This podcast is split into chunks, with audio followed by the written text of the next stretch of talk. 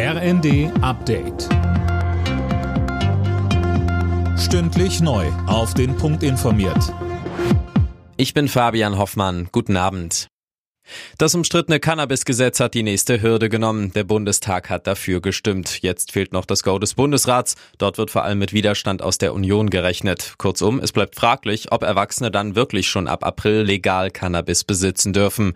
Gesundheitsminister Karl Lauterbach sprach sich einmal mehr für die Legalisierung aus. Wir schaffen ein Angebot, eine Alternative zu dem bedenklichen kriminellen Schwarzmarkt. Wir klären auf über die Gefahren von Cannabis Cannabis insbesondere für das wachsende Gehirn. Wir lassen junge Leute nicht allein.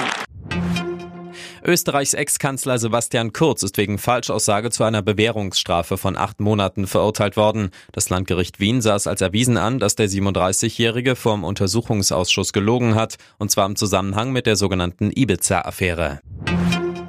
Die USA verhängen mehr als 500 neue Sanktionen gegen Russland. Das hat US-Präsident Biden kurz vor dem Jahrestag des russischen Überfalls auf die Ukraine angekündigt. Mehr von Tom Husse. Die Strafmaßnahmen richten sich unter anderem gegen Personen, die mit der Inhaftierung des verstorbenen Kreml-Kritikers Nawalny in Verbindung stehen. Darüber hinaus treffen die Sanktionen den russischen Finanzsektor, die Rüstungsindustrie und es gibt Exportbeschränkungen für fast 100 Unternehmen. Biden sagte, wenn Kreml-Chef Putin nicht den Preis für den Tod und die Zerstörung zahlt, die er verbreitet, werde er weitermachen. Der Rundfunkbeitrag soll zum kommenden Jahr um 58 Cent auf knapp 19 Euro pro Monat steigen. Das schlägt die zuständige Expertenkommission vor. Darüber müssen jetzt die Länder entscheiden. Einige haben Widerstand gegen eine Erhöhung angekündigt, unter anderem wegen des RBB-Skandals.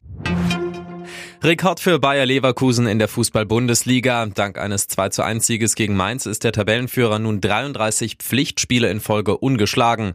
Leverkusen hat nun schon 11 Punkte Vorsprung auf die Bayern. Die können aber noch verkürzen im Topspiel gegen RB Leipzig. Alle Nachrichten auf rnd.de